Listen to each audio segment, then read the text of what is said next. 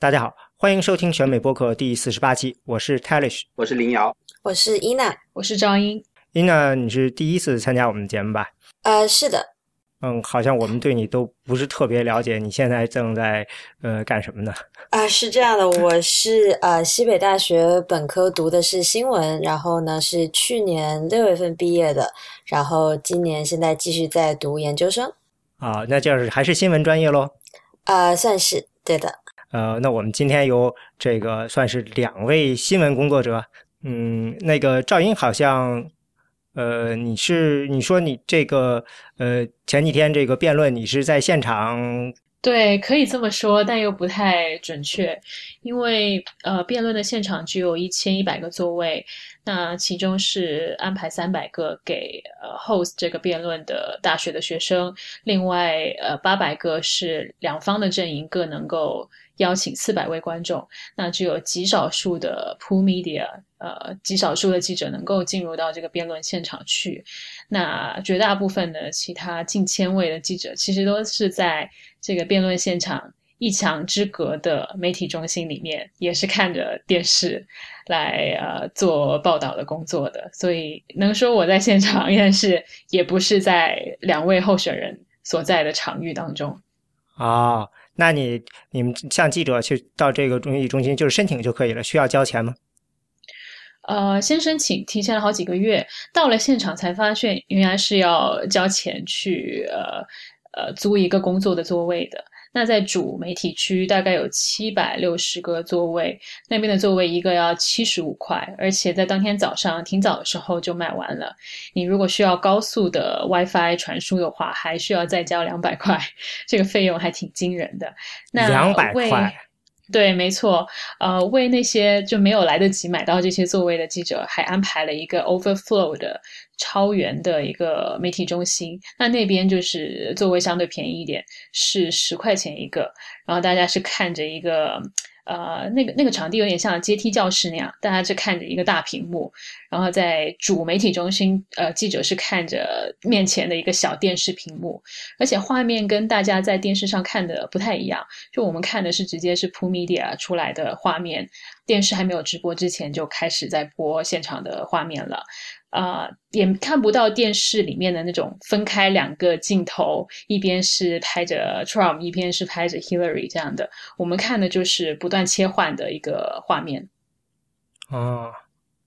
呃，对这个呃，主办这个辩论的这个呃大学呢，Hofstra，他是要花钱自己来办的，大概这个成本，嗯，他说二零一二年他花了五百万美元，五百万美元出头吧，嗯，他预计今年呢也要花呃比这个略多一点钱，但是大概是相同量级的，嗯，大部分的钱呢其实是由三个特别有钱的校友出了，所以对于这个学校来说呢，就相当于是。嗯，用了一个比较便宜的价格呢，给自己做了一个大广告，因为这个呃收视率很高嘛，嗯，八千多万人的收视率，所以呢，嗯，我觉得应该还是挺划算的，对吧？嗯，对我估计大家可能也猜出来了，我们今天的这期呢播客呢，我们大概有两个多月没有聊真正的聊这个大选选情了，所以我们今天呢先从正好呢这个上周一呢是第一次总统辩论，我们今天的播客呢就从这个总统辩论开始聊起来了，啊。嗯，好像还没有介绍栏目。啊，选美播客是 IPN 播客网络旗下的节目，我们的网址是选美点 US。我们推荐大家使用泛用型播客客户端订阅收听，这样您能在第一时间收听到选美的更新。啊，选美团队团队同时在知乎上呢有专栏，在微信上开设了公众号呢，也欢迎关注。那么好像知乎专栏最近没怎么更新，是不是？停了两个月了。这是自带官方吐槽吗？这可以说吗？因为。因为被川粉围攻啊，所以那个我们的小编心里都很受伤，然后都不愿意再更新了，都跟到微信公众号去了。哦，那那还是欢迎大家呃多关关注我们的公众号，呃有兴趣的就好了。那个对，呃选美团队也有会员计划，嗯呃欢迎呃加入我们的会员计划，收到会员专享的每日资讯啊，每月五美元呢串联每呃其实估计也没有多长时间，我们就是做到大选结束了，嗯大概就是还有。不到四十天的时间，嗯，这可以呢，每年每天能收到那个有料的美国政治讯息，支持我们把博客做得更好。呃，那回到正题，那我们就聊这个这一次呃总统辩论。那么这个我觉得呢，呃，总统辩论到现在大概已经有一周的时间了。那咱们先就是捡着这个房屋中的大象吧。我觉得这一次大选，就是这这一次总统辩论，嗯，肯定是在历史上会是一次比较有名的一次总统辩论，毕竟是呃。这个应该是有记录以来，可能是收视率、收看人数最高的，应该不比例肯定不是最高的了，因为这个毕竟人口总人口在增加了，但是的确是史上可能收看的观众人数最高的一次总统辩论了。嗯，我想这个如果说过了今。到下一次总统大选中，大家在肯定不可避免的又回来看呢这个以前的每次的这个总统辩论，因为我们最近那通讯也是把过去几次都每一次的这个一些比较有名的事儿都给拉出来了。那肯定这次的话呢，至少到现在为止，这个会被拉出来讲的，就是在这个总统呃这次总统辩论最后的这个关于呃谈论 Trump 的这个就是跟。以前的环球小姐这个 Alicia Machado 之间，Machado 之间的这么一段是这个事情，呃，几乎已经到辩论快结束的地方了。那个，要不，呃，这赵云，你能帮助大家略微回顾一下到底发生了什么吗？嗯，呃，是的，我稍微说一下吧，就觉得是在辩论的最后一个部分，呃，希拉里是憋了一个大招，啊，突然就提到了 Trump。呃，曾经对这位环球小姐说过一些挺过分的话，呃，具体的表述是怎么样呢？我也记不太清楚了。我记得他说，Trump 形容她是 Miss Piggy。He called this woman Miss Piggy. Then he called her Miss Housekeeping because she was Latina. 因为她是一个拉美裔，所以呃，Trump 这样去称呼她，也是因为她有一点 baby fat 吗？所以她被称为 Miss Piggy 吗？好像他是选美结束以后增呃，因为精神压力太大，然后增重了一下子重了个几十磅吧。嗯，对，主要是他增重这个点，就是被 Trump 拿来各种吐槽。嗯，对，他在 Howard Stern 节目里说他是这个 eating machine，对吧？嗯，对，估计接近于咱们的饭桶了。呃，那当时呃出现这个。这么一个来回的时候，我记得当时我印象还中，好像创马上说，呃，Where did you find her？就是在哪放。然后，呃，希拉里就说他有个名字，他叫呃，Alicia Machado。当时你们在就是，如果你在在媒体中心的话，有没有感觉到大家现场的人都意识到了这是一个挺重要的时刻呢？其实并没有，就当时当当然大家还是全神贯注的在看，但其实不少记者已经低头在写稿了，因为当时已经挺接近这个辩论的尾声了。呃，我自己当时的感觉是说，哦，又聊到了 Trump，呃，还有女人的这个话题，但我没有特别的敏感。没有预料到说这件事情会越来越大，我是没有想到 Trump 还会忍不住在 Twitter 上进一步的去呃跟这个事情缠绕哈。我不知道两位三位怎么看？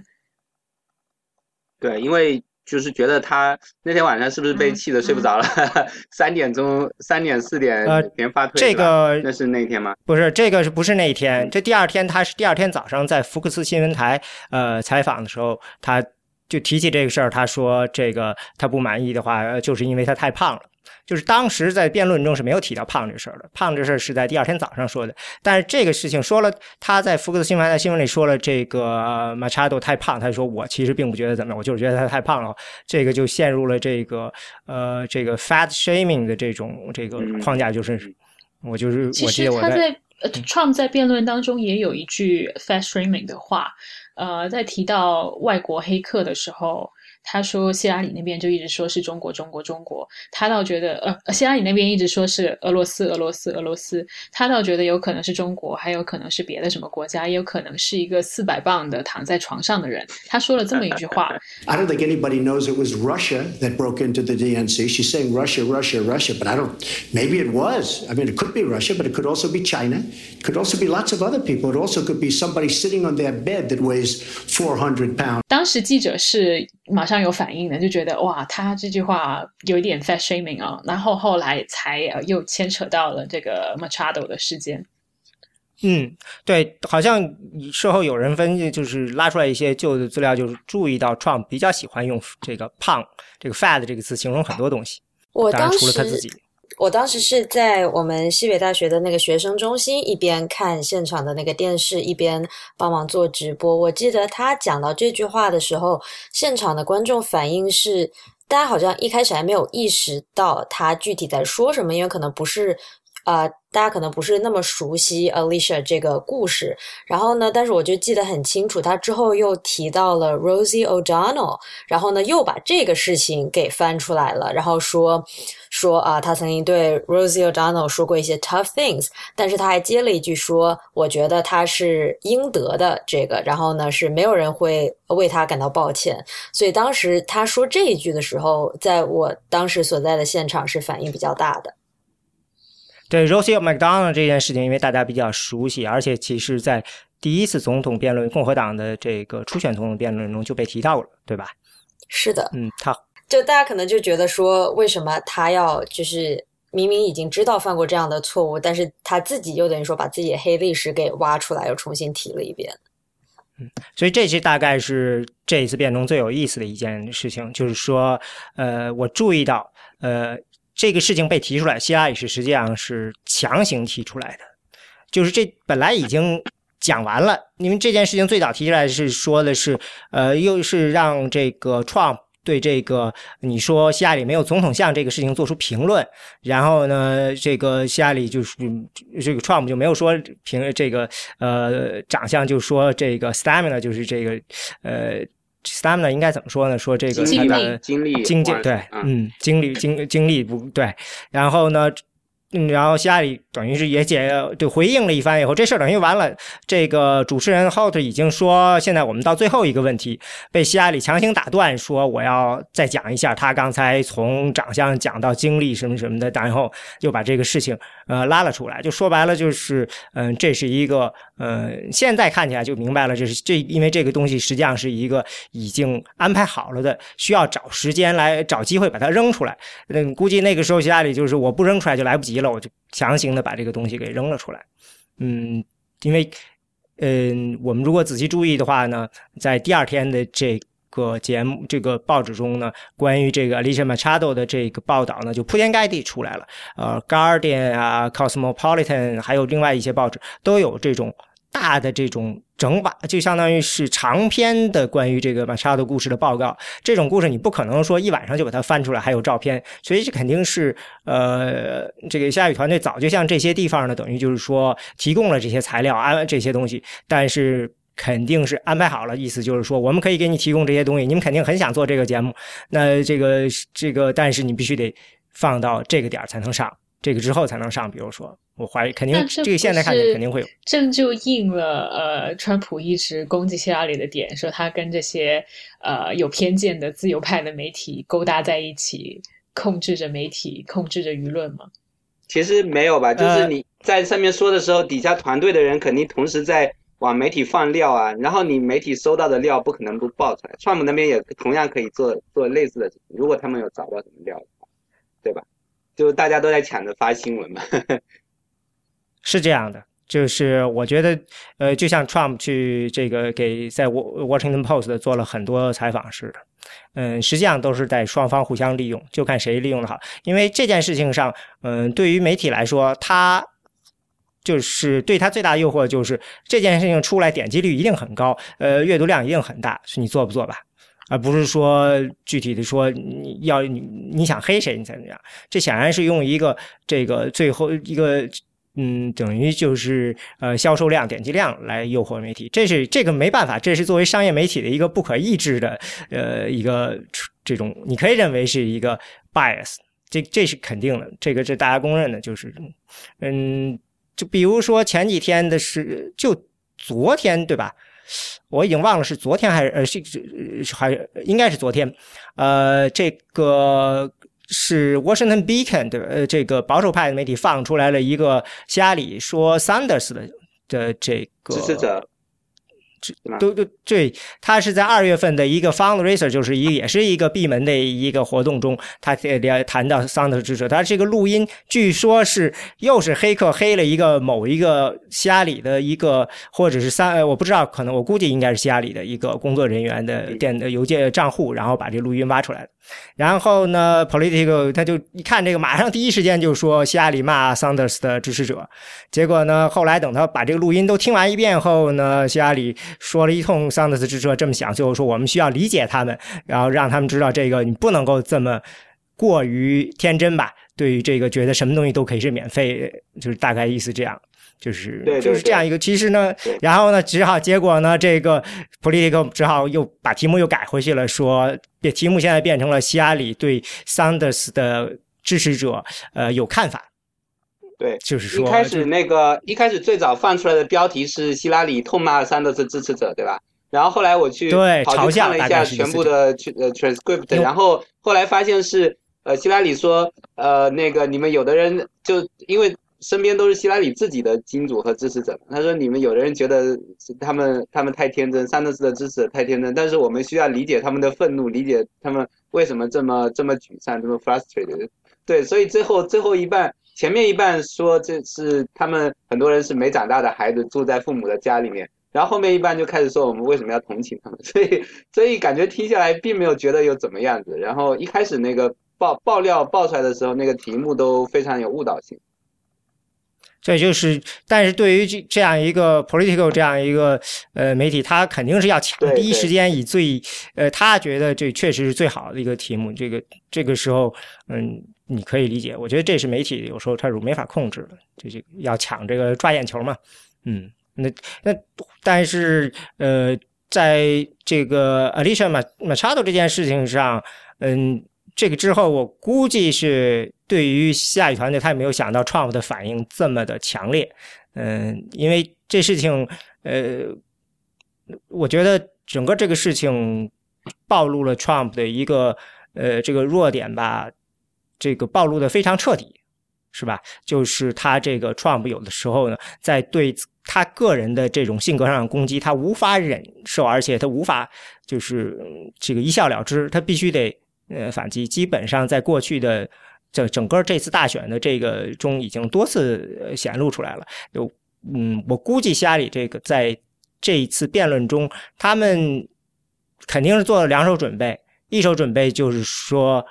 我要证明 Trump 这个人的性情不适合当总统，他无法控制自己，就是就像他在呃这个党代会上说的似的，你用一个 Twitter 就能把他给呃逗起来。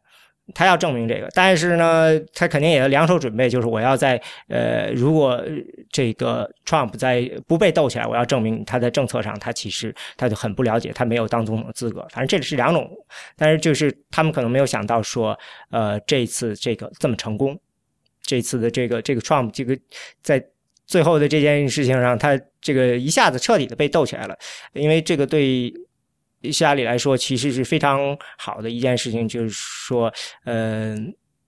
首先呢，这件事情其实抓住了，应该是抓住了这个 Trump 的两个弱点，对吧？他一个是他对对这个女性的不尊重，我觉得这个思维，呃，Trump 这个在这次整个这次总统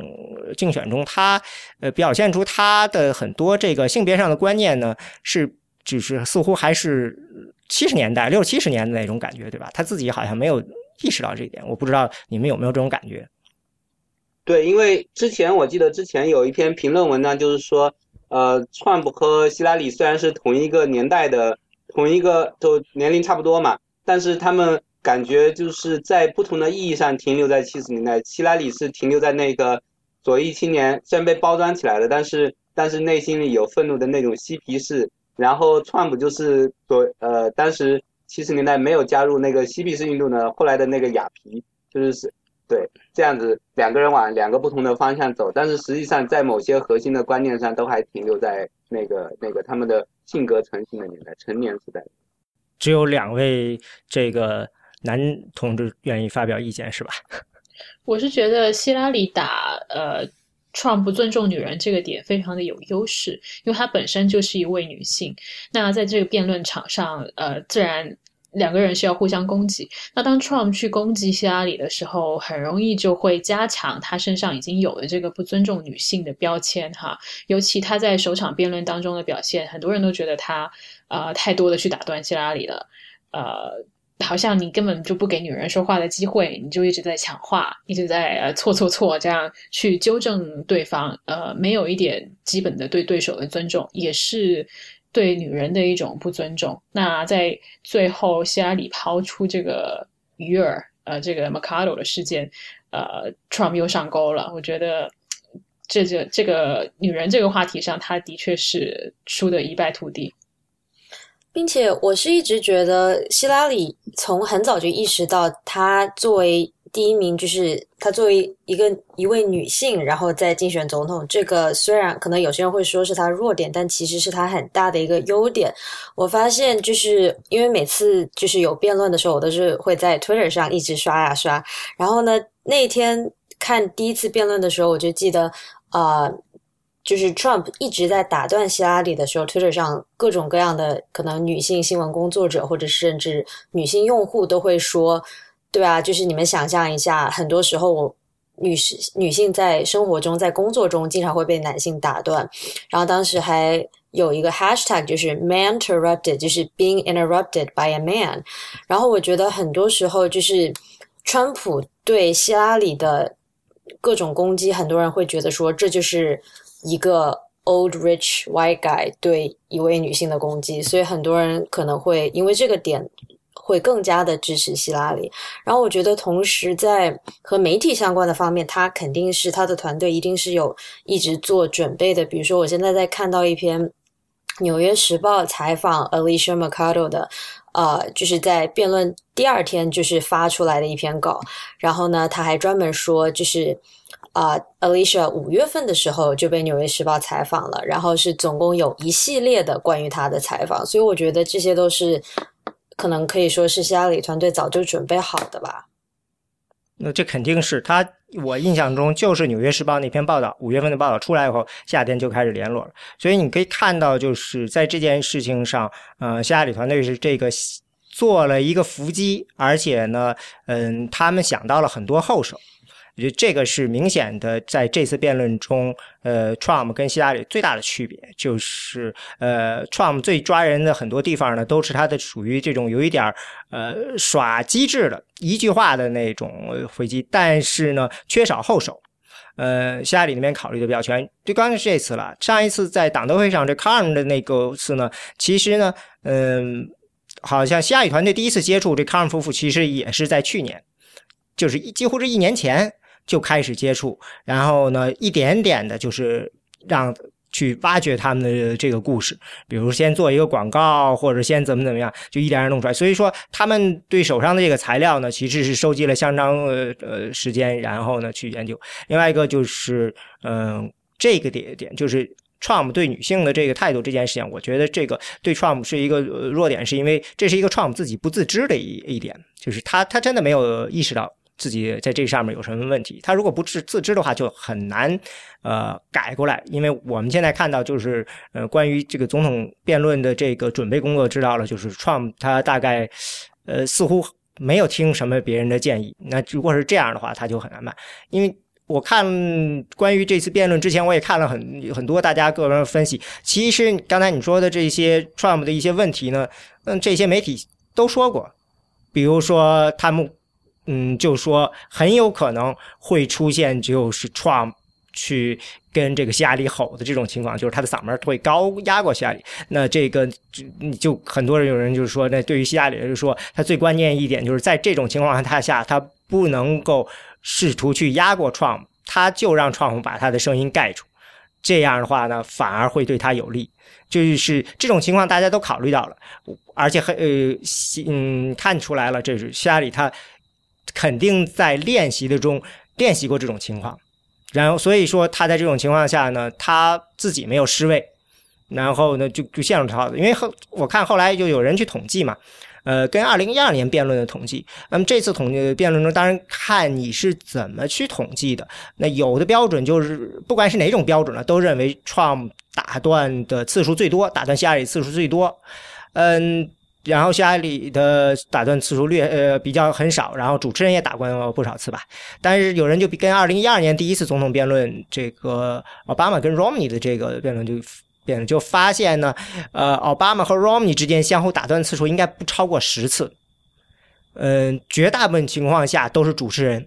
主持人打断两人可能和他们打断主持人可能不下几十次吧。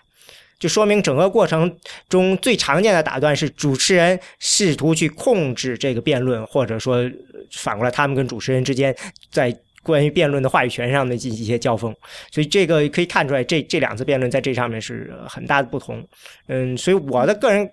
感觉就是这件事情，呃，这个很显然就是 Trump 就是又交了一次学费，他就是没经验，呃，然后呢，他这人又太自信，所以说就就很多东西就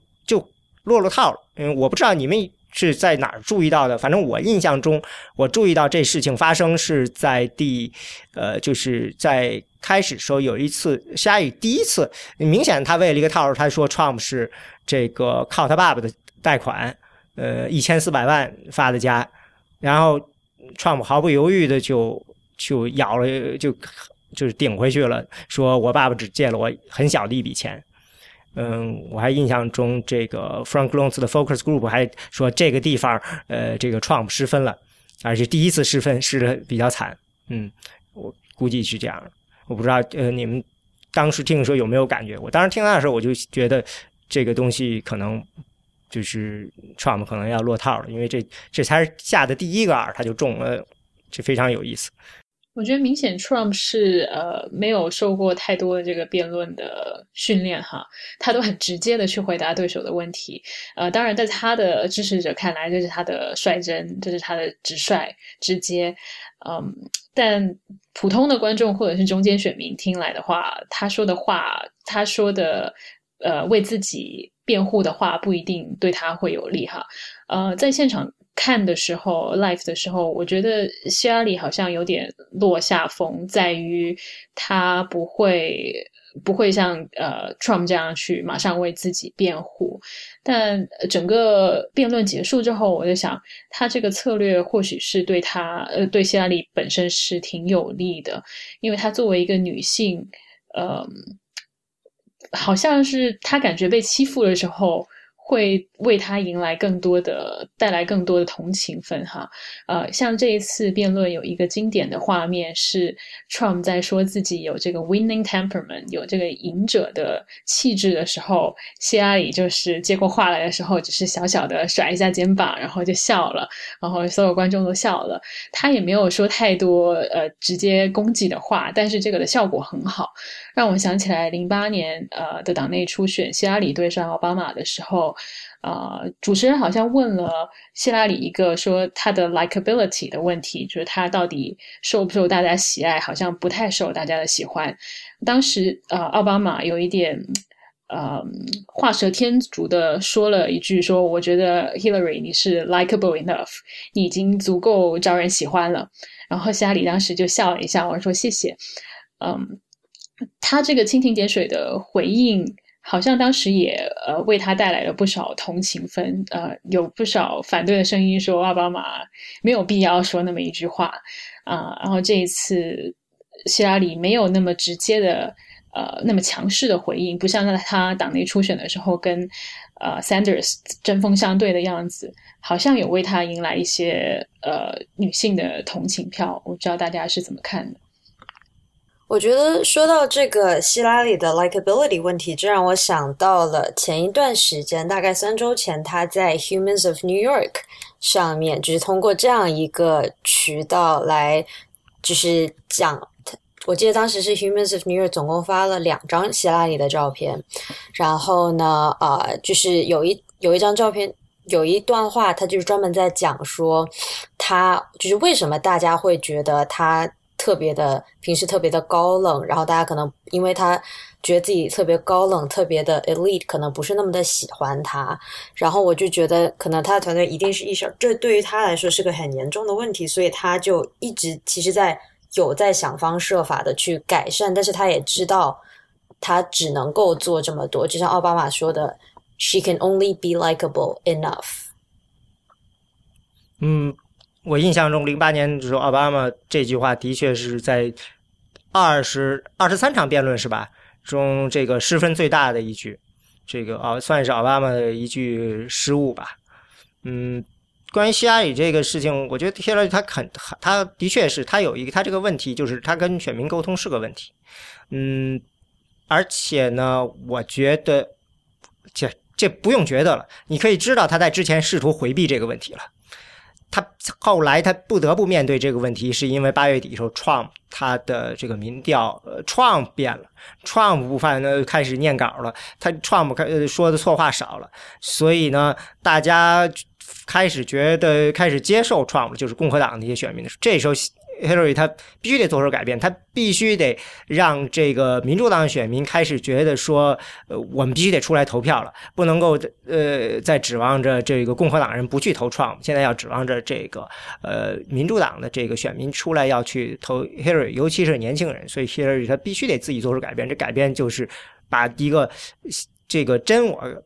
露出来，而且 hary 很多时候真是就是，就像在零八年初选也是，他也是被压到绝境以后才会显得说把自己的真我表现出来。就他也他这可能是他个人的一种倾向，所以这个九月份的时候肯定有这样的一个考虑在那里头。嗯，还有一点就是很明显的就是呃，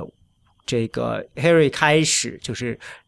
开一些所谓的呃，也不是那种传统意义上的记者招待会，就是 press，但是呢，以大家认为已经是了，就是呃，先从大概是从 Labor Day 开始吧，呃，劳工节，然后慢慢的开始越做越多，到现在可能做了十几次了，可能，嗯啊，我能明显的感觉到，就是在这件事情上，呃，Harry 这么做是呃为这个辩论在做准备，一方面他是要。把自己就是来介绍自己，要直面这个记者。另外一件事情就是，我，嗯，我认为这里显然有一个考量，就是说，呃，我需要把这个辩论放到第一位了。辩论上会有很多很、很这个狠的问题扔给我。那这样的话呢，我必须得在通，我就可以通过一些记者招待会这件事情来做。这这样会这个可以完成两件事情，一个是呢，我可以再通过这个。来回答一些可能你事先没有做好准备的问题，来等相当于一个实战式的过程。另外一个就是有很多很棘手的问题，如果你事先就说过去了，就讲了，那这个东西在辩论中的时候就不会是那么一个炸弹了，呃。嗯，你可以把这个跟 Trump 做比较，就是 Trump 在大概从八月份开始以后转型后，他就不再做任何的记者呃就是招待会了。以前的时候不是 Trump 他们团队特别喜欢说，就是希拉里有两百多天没有开记者招待会啊什么的。但是到了这个八月份后，Trump 就不做了。呃，但是这个点对 Trump 其实是有问题的，因为他一旦不做了呢。就跟 Harry 一样，就是你一旦不做了，你再做起来是很难的，因为你第一次记者招待会的时候，会有很多非常非常痛苦的问题问问到你头上。而 Trump 他越不做呢，这些问题积攒的越多，嗯，结果呢，在辩论上这些问题必然会被问出来，因为就像说的，就是，比如说这个关于这 Birther 的奥巴马出生证这个问题，他做了一次这个等于演讲以后，这事儿就算完了。然后，但是他如果一旦要开招待会，记者会追着这个问，他如果不选择回答这个问题呢，他肯定会在辩论上扔出来，因为他没有解把这个问题给了断了。所以就在这件事情，呃，Trump 肯定我觉得他在策略上是有失误的，就是他没有把这件事情通过这些记者招待会先是演练一下，或者把这件事情给交代一下。这最后呢，呃，攒到这个辩论上的时候，呃，我觉得辩论上在前半段如果没有最后这件事情，最失分的就是关于奥巴马的这个出生证明这件事情上。他最后他还是只能不呃，就是不承认，他就选选择这条路以后，就弄得非常非常的难看。嗯，对，但是其实他也是在那个呃当场应对的不太好吧？我觉得他实际上就是他不是一个愿意把话题轻轻带过的人，他非要扯上一通有的没的。然后之前辩论之前已经试过水，放出那个团队放出风那个那个说法，说什么是希拉里的团队先。呃，先弄起这个 b u r s e r i s o n 呢之类的，然后当时在媒体上炒过一轮以后，就是其实他应该可以感到这条路是走不通的，因为实际上，呃，所有的记录都显示了说，希拉里那边只是有一个志愿者说，呃，提提到这个，然后后来这个志愿者又没有接着做下去，等等。然后共和党那边好多年以前就在说奥巴马是穆斯林，是是在国外生的，然后川普把这个东西捡起来，所以这条路走不下去的话，他应该至少在团队排练演练这个这个辩论的时候，应该想一个办法，说我能把这个如果提到这个话题以后，把它轻轻的带过去，就像就像希希拉里被问到邮件门的时候，他就说啊，我已经承认过我那个做错了，然后怎么样，就就一句话就带过去就好了。但是川普他的性格他又不是那种说我能够把一句一句话把某个问题带过去，他非要非要在某个自己觉得很弱势的问题再搬过来，想要让自己赢过来的那种感觉。但是我在当场看的时候有一个疑问，就是 Trump 就是回应是说，呃，这个 buffer 问题是希拉里阵营先吵起来的，但希拉里居然没有马上反击他。当时我就觉得，哎，好像每次希拉里攻击 Trump。Trump 就马上要大嘴的去回应，但是希拉里这边反正反倒没有什么反击的迹象，很容易让一些不熟悉这个议题的观众看了就觉得，哦，好像希拉里是落了下风，他是没办法去回应这个攻击。呃，我觉得，我觉得因为这个问题，他可能是，嗯，对于，呃，对于黑人选民特别有意义，然后，呃，只要只要川普还在抵赖这个问题的话。那个就能够帮助希拉里去发动这个自己的基本盘，就是就是我感觉不同的问题，它针对的对象应该是不一样的。啊，这个问题上面，我我印象中这个问题可能呃，希拉里会有一点顾虑，是因为当时的主持人罕见的做了一次这个 fact check，我觉得他当时 Trump 说解释了一通后，主持人就跑出来说。可是你在一二年、一三年、一四年乃至一五年，你都还在说，呃，奥巴马的这个 person，我主持人一旦说了这个话以后，后面的 Trump 的再再解释，其实已经有一点儿，呃，这个歪了，因为 Trump 跑回去再讲讲这个。那如果希拉里再说的话，呃，这里可能会有一个呃，大家联手打击，不可避免的。这我。这里头，呃，至于 Harry 他是怎么去准备的，我不太清楚。但是至少我现在看的情况就是，呃，很多东西 Harry 那边是准备过的。就比如说刚才呃赵英你说的，就是呃这个 Harry 那边他抖了抖身子笑了笑，说 temperament 然后这个这个动作肯定是设计过的，嗯，因为他故意要做出一个很强的对比，他先做这么样一个非常女性化的动作，然后接着说，我们来讲一讲。北约组呃，北约吧，开始讲一个非常非常呃，这个怎么说呢？非常严肃的这么一个军事话题，嗯，要形成这样一个反差，这些细节，我觉得这个夏里那边肯定是考虑过。现在知道，就是它里头的很多夏里那很多回答都是事先安排过的，只不过就是 Trump 那边呃的问题，就是 Trump 的回应或者说 Trump 挑起来的方式。太老套，就比如说 Trump 说这个夏你这个这么多天呃都窝着不出来，我到处做这个演讲，这个夏里说我这是在准备辩论。这个呢，据说就是已经有线内线的这个，就是他们内部讨论过这个事情，就是认为 Trump 会会说这个事情，这些都是准备过。嗯，刚才另外我想补充一点，就是在说这个 Trump 他本人的这个，就是这个。就是道歉，就是他这个问题，他为什么不能够比较简单的回答？其实你刚才说了，就像希拉里邮件门做一个例子。其实整个这个呃，希拉里在这个辩论中，嗯，我不管外人怎么看，他们团队认为希希拉里他两件事情上其实做的不好，就是做的不够完美。一件事情就是邮件门这个事情，他们认为这个呃，希拉里在邮件门的回应上做的不好，因为呃，团队的观点是希拉里是只道歉不解释，这件事情是你越解释越输。但是希拉里无法忍忍住，他还是他在道歉完了后，还是要解释一下我为什么要用私人邮件。虽然他只是讲了那么样一句，但是团队人就非常非常的沮丧。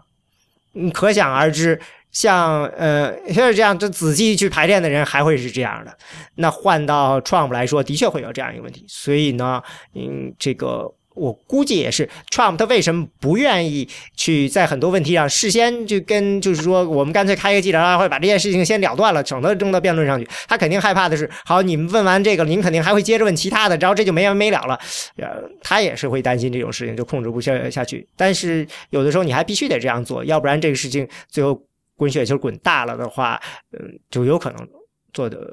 就变得像在最后在辩论，就变成了你在八千多万观众面前来了这么一个，呃，这个确实是非常非常的，呃，从肯定是应该是比较尴尬了，不止这一次了，这个了，还有其他的一些地方，其实是别人让别人觉得他有点在强辩，因为有些事情实际是真的就是这个大家都知道事实，你非得，当然不能说大家都知道了，嗯，很多 Trump 的支持者不是这样认为的了，嗯。但是的确是最后就是就是把这个事情记到辩论上，实际上是一个很不智的选择吧。嗯，有些对自己不利的事情就应该在私下里头把它给消了就完了。Trump 在辩论中的表现让我觉得有点黔驴技穷，就是他没有什么太新的观点，他对希拉里的攻击都是他之前说过的，而且他也没有攻击的特别狠哈。呃，像电邮门事件，他好像也几句话就带过了，感觉他没有抓住这个机会去呃深入的攻击。对啊，好像唯一的亮点就是他一直抢话，但是那对他来说也不是什么正面的影响。我唯一觉得呃有点呃可能是他的亮点呢，就是他贯彻他一贯的优点哈，带双引号的优点，就是他说话非常的直接，非常的简单，呃短句子，不像希拉里是还挺长篇大论的、难以理解的长句子。你在如果在酒吧看的话，就会发现啊。Trump 在讲话的时候，呃，普通的民众都非常的呃 focus，但是在希拉里讲话的时候，大家都在低头刷手机。嗯，就确实希拉里演讲呃辩论有这么一个弱势，呃，但 Trump 就可以一直抓住大家的注意力，所以说不定有一些教育程度没有那么高，或者是就 average level 的普通的美国民众，还挺把他的话听进去的。是这样的，其实我我有不少朋友，呃。那个就说看看辩论的头三十分钟，觉得啊，川普要赢了，因为他们感觉是头三十分钟川普的气势很盛，包括连川普的插话、抢话、插话什么的。那个当然，我觉得这背后也有像刚才伊娜说的，就是这种 gender dynamic 在里头，男的强化女的，然后大家就习惯了，觉得很正常。但是但是就很多朋友就说，至少你看头三十分钟就觉得啊，川普要赢了，然后希拉里要输了，就这种感觉。一直到后面过三十分钟以后。川普的气势下来了，就不停的在喝水，然后呃抢话的话，那个呃希拉里也不管他，就是川普在旁边试图打断希拉里，希拉里一直没有被他打断，就两个人就反正说说说，然后那个川普插了几句话插不下去，希拉里一个长句接着把他说完了，就又说下一个长句，慢慢慢慢到后面好像气势就扭转过来，但是如果你只看头三十分钟的话，可能观感会不一样。嗯。对，这个也是当时很多人说啊，说不定大部分很多观众只看了前三十分钟的，呃，就因为开头的这个题目对 Trump 是有利的，呃，毕竟是关于这个贸易和工作的，对吧？就主要是 Trump 他在就是反对这个自由贸易吧，就是攻击，说白了，只要他攻击这个呃现行的制度的问题的时候，大家就很兴奋。嗯，他不需要举出具，因为这个不需要他举出具体的说解决办法，他就是说现行的问题有很多问题。呃，这个时候呢，嗯，很，我印象中很多这个这个呃，Frank Loans 那个 Focus Group 就是说大家就觉得，嗯，确实对，就是有这种感觉，这是他的优势。他的他只要是谈到这个 Establishment 的这种建制派的时候，就是他的这个优势点。那在第一个问题对他来说，实际上就是一个给他涨分的机会，这是他最好的这个话题。他也他也谈的比较熟嘛，所以说这个确实是，呃，如果开始表现好，也是挺正常的。嗯，就是就是缺点就是还是一个他的话题都是他讲的讲了很多次的话题，所以说呢，呃，在黑人那边他比较容易找到这个回击的方法，我估计都是因为已经演练过很多次。嗯，但这个关于对希拉里的还有另外一个他团队觉得做的不太好的地方，就是关于 TPP 的表态那部分。我觉得他这个可能也是很多人事后做 fact check 的认为，这可能是希拉里唯一一个可以认为是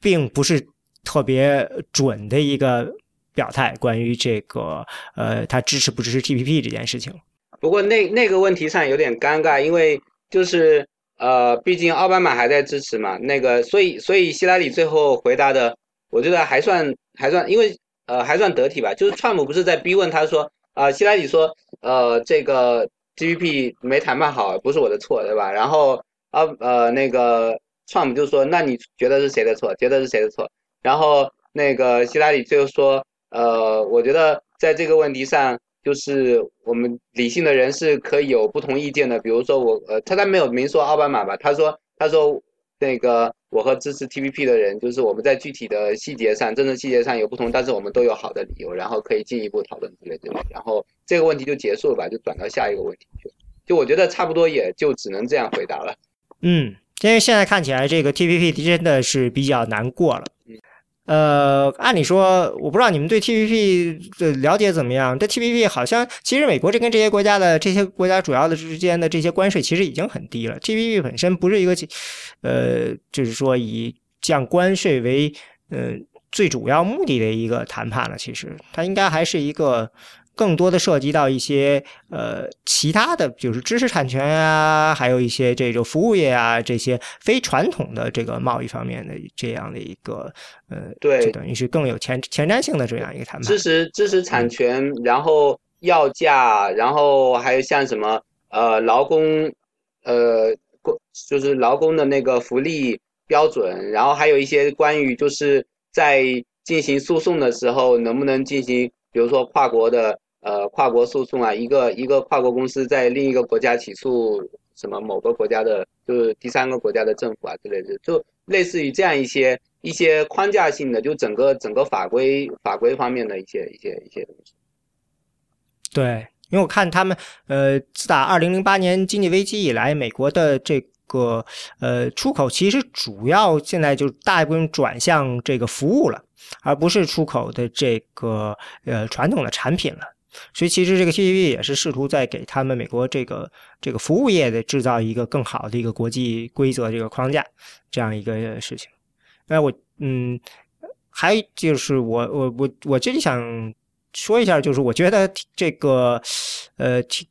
其实就是在反对这。个呃，TPP 或者说反对自由贸易这件事情上呢，虽然说呃，夏雨现在也反对了，但是其实这两边的呃态度其实是很，就是说解法是很不一样。很多时候就是呃，其实大家其实都得承认，就是发生了什么问题，就是呃，比如在一些这个自由贸易呢带来了一些就是国内的就是收入的不平等，这是肯定的。那以前的时候，可能大家没有想到冲击会这么大，因为很多研究发现，就是呃，按照传统的自由这个市场，就是你受到这个这种冲击，丢了工作以后，你就找一个工作去吧。但是最后发现呢，说大家其实还是只喜欢在离家十个英里以内的地方找工作。嗯，以前的时候，绝大部分人就找到工作了，但是现在找不到了，或者找到比较差的工作了，所以就不做了，所以这个冲击是挺大的。但是，呃，Trump 和 Harry 其实他是提出了两个完全不同的思路了。那 Trump 那边的思路就只接近于古老的重商主义，就是说，那我们就不做这个了，我们就把这个呃这些制造业什么都这这都。给拉回到国内来吧，那我们就等于就是封闭了，就变成了一个我们，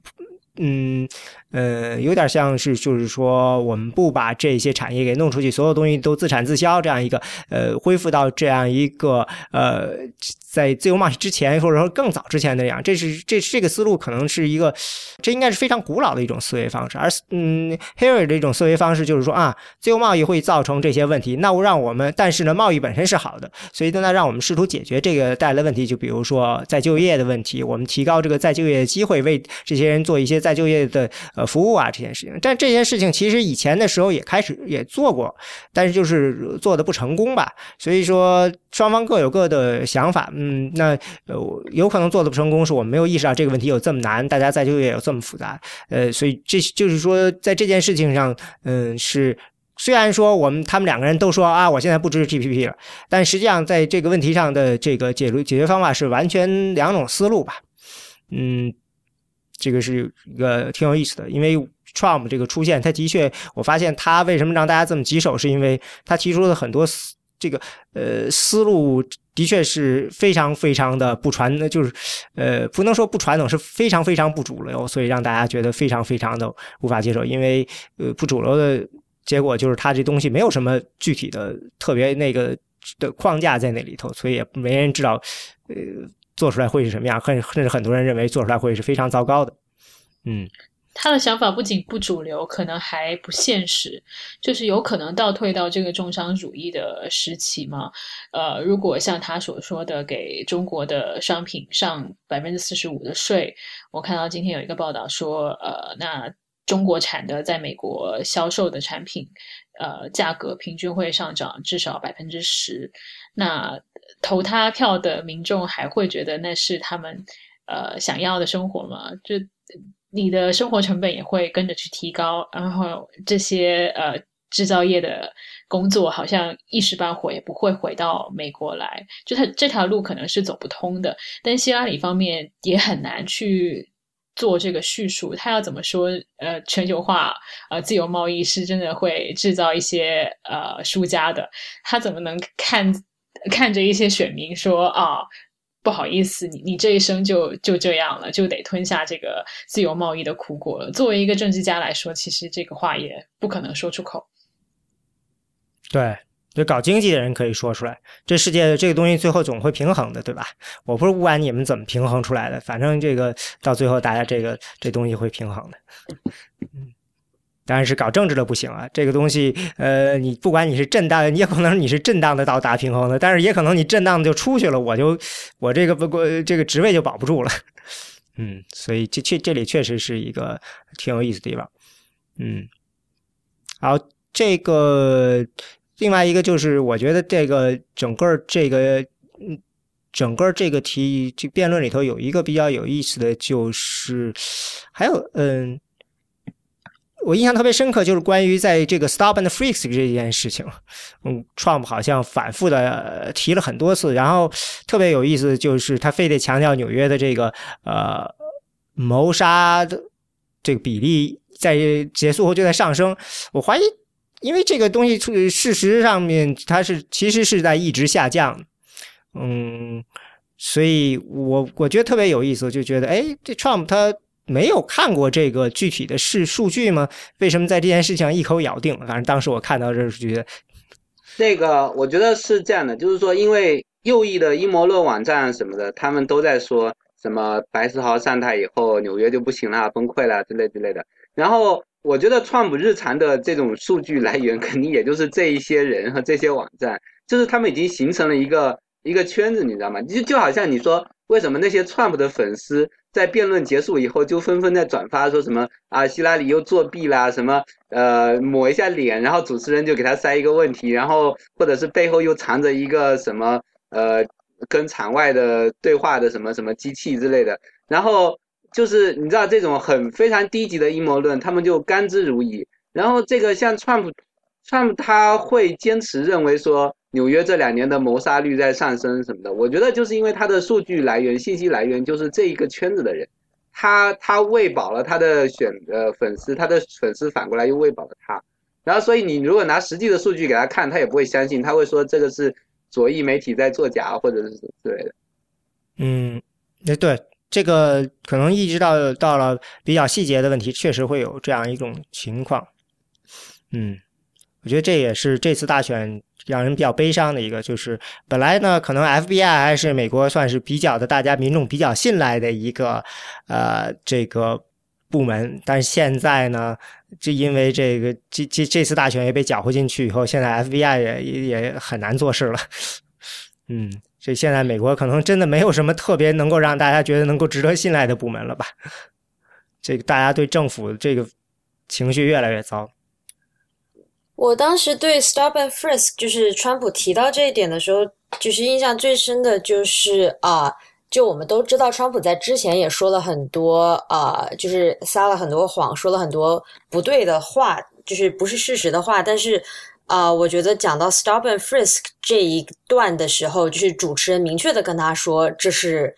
stop and frisk 是 unconstitutional 是违宪的，然后呢，他就直接很直白的回了一句说不，你是错的。然后我觉得就是在这个时候，在这一个时候，就是辩论辩论已经快要结束了。然后当时我觉得在我们学校在场也是大家反应最激烈的，就是他说了所有在辩论中他说的所有的谎，可能大家对这个是反应最激烈的，就是如此直白的告诉主持人他是错的。而当其实错的是他自己。主持人的确是很嗯直白的说了这句话，也是也我也觉得很吃惊啊。嗯，对啊，因为这这个也是一个算是一个 fact check 对吧？他是他说的是违反纽约的州宪法吧？是不是？因为因为确实 stop and frisk 是被纽约的州州里面的法院给推翻了。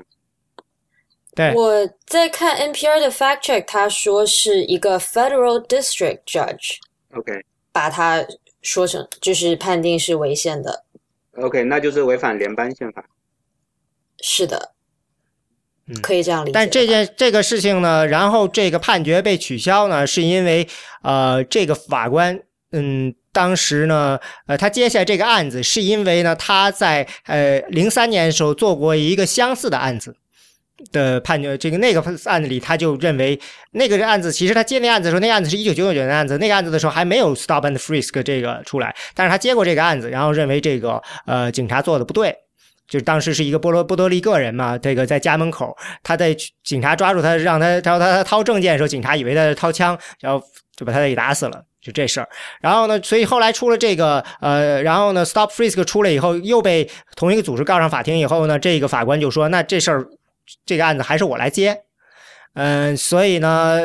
后来人就说你这个这个不在他的区，不应该由他来接啊什么的。后来就把这个取消了。所以说，呃，这个我记得 Trump 当时也提到了，就是说这个法他们找了一个支持就是反对 Stop and Frisk 的法官，这个是不错的，嗯。这个我觉得很像 Trump 说的，其他很多事情就是说，你不能说他说的完全是错的，他总是有一点道理。所以说呢，呃，很多事情呢，呃，要这样的要解释起来就变得很麻烦。因为这个事情，然后呢，因为这个技术性原因，所以判决被取消了以后呢，然后这个呃美这个纽约市准备上诉，到第二，但是这个然后呢，到第二年的时候，纽约市放弃上诉了，嗯。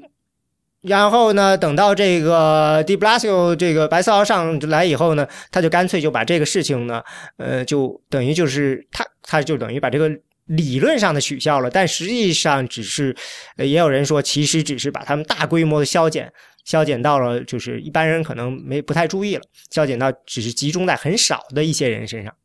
嗯，这样一个情况。所以也有人说，Stubborn Freak 其实在纽约还没有结束，这样，所以这事情你要是这样到这样细节的话，呃，我估计普通人真的就可能就会听晕了。辩论中让我最哭笑不得的一段是，呃，Trump 自己说，呃，不交税是让他显得很聪明，就只是短短的一句，但是当时就觉得哇，他怎么可以？呃，愚蠢到把这句话说出来，他到底有没有呃想象过听到的人会是一个什么样的感觉？就是他那种自恋型的人格，真的是完全没办法自控。那当时我还觉得，呃，之后媒体的报道好像没有特别去注重这一点。但今天在我们录制之前，马上就爆出了这个他一九九五年 tax return 的事情，在《纽约时报》上，估计这个这件事情会喧嚣好几天吧。是的，我在 Twitter 上已经看到大家开始把呃，川普可能几年前的讲过的关于呃报税的种种的比较愚蠢的言论、比较愚蠢的 tweet 都已经全部都重新翻出来一遍了。嗯，所以这个事情非常有意思。我觉得，呃，最大的问题就是还是一个，就是 Trump 对这个事情的严重性不自不自知。呃，因为我当时印象特别深刻，就是有一个人就说啊，关于这个 Alicia m c c a r o 是干嘛会要吵的这么多呢？其实 Trump 只要说一句，就是啊，那个时候我女儿还很小，我没有意识到这句话有那么严重的伤害，就完了。他说就。就就可以，就是说你其实就可以这么过去了，但是他就不干，就是就类似这样的。然后呢，嗯，结果呢，现在就是你可以看到媒体把这件事情一点一点的把他过去的这些呃干过的相关的、说过的相关的话的、相关的有关的这些事情，一点点都给你挖出来，挖的越挖越多，越挖越多。其实有很多东西，估计都是希拉里的团队在过去几个月里慢慢收集好了的，然后一点点挤给这些媒体，然后再加上媒体他们自己也能挖，就会是这样的情况。就像然后呢，你一下呢，这件事情本来是一件小事，一下就占据了一整周的整个媒体的几乎所有的头条，然后中间发生的这些，呃，其实有很多其他的，完全是你是需你可以用来攻击对手的事情，就完全被忽略了。然后就像你说，现在这个税这事情如果一出来，很可能又会占掉一周的空间。然后接下来就是第二次辩论了。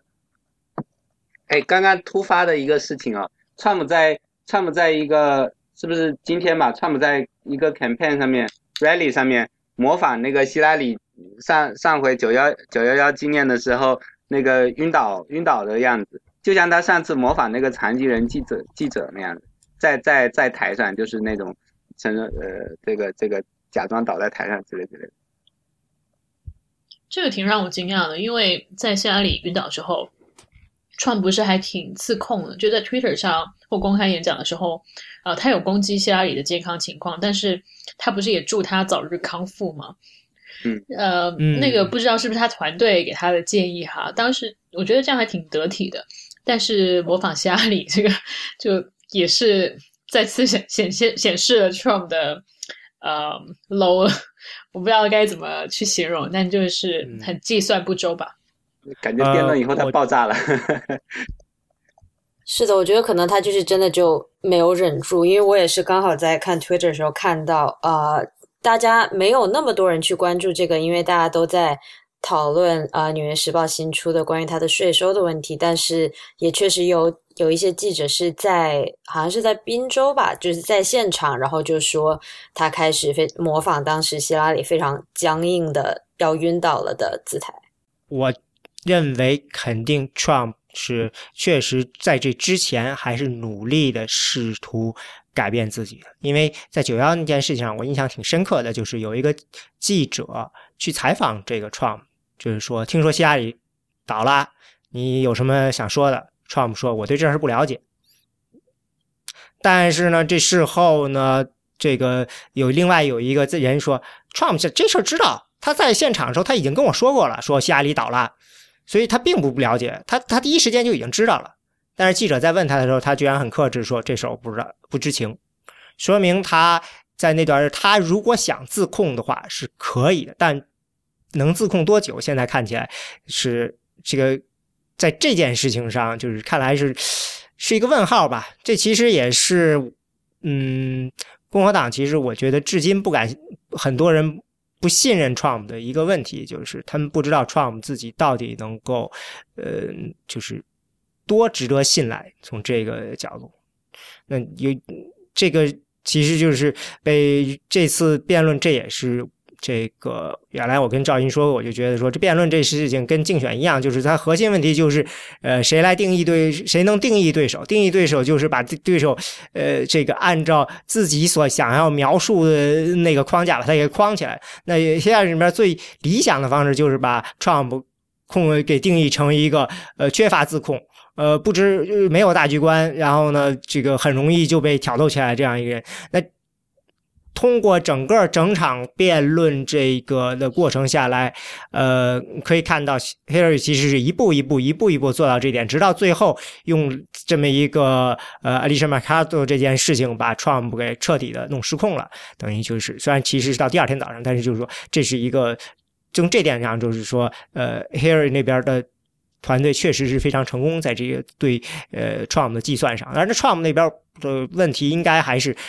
我。觉得他是真是就是没准备，而且他那边缺少这种能够对这个对手的反应做第二步预判的人。因为我看这个，我看那些文章里，基本上就就认为，他认为在 Trump 团队里真正能够有能力啊做到对媒体或者对手的反应做到的做出第二轮反应，但是第三轮反应预判的人，可能只有这个 Chris Christie 了，因为他跟媒体玩的比较多。但是他得到了多大信任，那就不知道了。能够参与到这儿。另外，Trump 试图能够让他积极做，因为 Chris Christie 好像主要是在做 transition 那部分，对吧？而他自己现在在大桥门的官司上也弄得比较焦头烂额。嗯，对啊，所以这样的话，这的确确实呃比较麻烦。但是你要是遇到 Harry 这样一个比较这个老练的对手的话，你。至少要想到第二步，就是你这次攻击对方反过来了，把你给憋掐回去了，你接接着应该怎么样掐再打回去这件事情，你至少应该想两步。但是现在看起来就是他没有想过这事情，所以呢，这个这就就就完全吃亏了，这是有这样一个问题的。而且好像他好像没有接受这教训吧？他似乎现在看起来他的呃这个口吻上似乎好像还是一个就是我只是攻击的还不够狠，我我没有什么可以。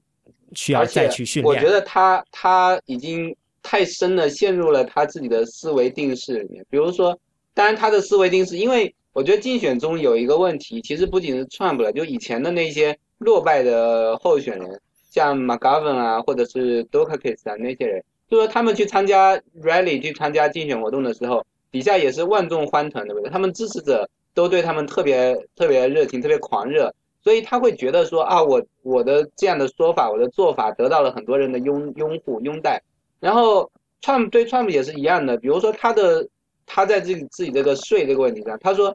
That makes me smart。他其实我觉得他就是真心的这样想，然后他真心的觉得说，你看我就是能够靠这个税法里面的漏洞，我能够逃这么多税。然后我就懂这个税法的漏洞在哪里，所以我上台以后你们都不懂，所以上台以后也只有我有能力能能把这个漏洞给填起来。就是说他这套说法是他的粉丝们特别相信的，然后他自己也估计也就一开始可能就随口说说，后来就半信半疑，到最后被粉丝们鼓噪鼓噪的，他就自己也就真信了。所以现在就两边就形成了一一种这样一种回音壁嘛，就是说他他说的东西，他会觉得说啊媒体。媒体的反应全部都是媒体在抹黑他，因为我的支持者还都这么热情啊，他们也没有被我吓跑啊，所以所以他也不会不会为了说不会就别人跟他说你要对媒体的反应做出预判啊，然后要怎么样啊，他可能收敛一两天完了以后就不信了，因为你在在推特上回复他的转发他的啊，他的支持者一堆就说 Trump 你说的多好啊，说的多好啊，然后去集会的时候底下大家都在喊说哇。You did 呃，You did a great job last night，什么之类的，然后，所以，所以他可能也就不愿意再去迎合媒体。嗯，对，Trump 的支持者中，他这个底就是看起来现在就是有那么有大量的人，就是说，不管他说什么，其实现在已经不重要了，对吧？嗯。所以呢，这个。可能他在这件事上真的是大局观上还是欠一点，就是他已经其实很成功的在八从八月份自己挖的坑里爬了出来了，然后把这共和党都整合了。那现在的这个辩论理论上就是一个去吸引呃那些对他还有些怀疑的中间选民的这部分了。但他但是他的形象呢，完全还是去投这个已经被他完全彻底征服了的这些呃这个等于是基本盘的这些人。嗯，这个是。可以说这个有意无意，反正是一个呃失策，因为我看呃 Fox News 的民调就显示是在这个之前，在辩论之前，呃 Hillary 有百分之大概有百分之三十七的人呃认为 Hillary 是呃这个说的是真话，那 Trump 可能有超过百分之四十的人认为 Trump 说的是真话，还是三十九，反正是比 Hillary 要高的。然后到这次辩论完了以后呢，Trump 已经只有百分之三十一的人认为 Trump。呃，是说真话的了。剩下就意思就是说，这个 Trump 现在，我觉得他在这里头说的这句话，我估计主要是不是这个关于奥巴马出生的这个，因为这个事情可能几乎所有人都知道，他在那强调半天，所以到这个很有可能就会造成了大家就会觉得，在这次辩论觉得说，呃，Trump 是一个比 Hillary 还严重的一个爱说谎的人。这这是他其实并这这个是一个非常非常糟糕的一个这个选择。